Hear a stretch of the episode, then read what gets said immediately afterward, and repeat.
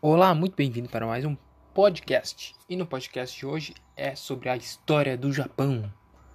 O povoamento do território hoje ocupado pelo Japão começou no século 3 a.C.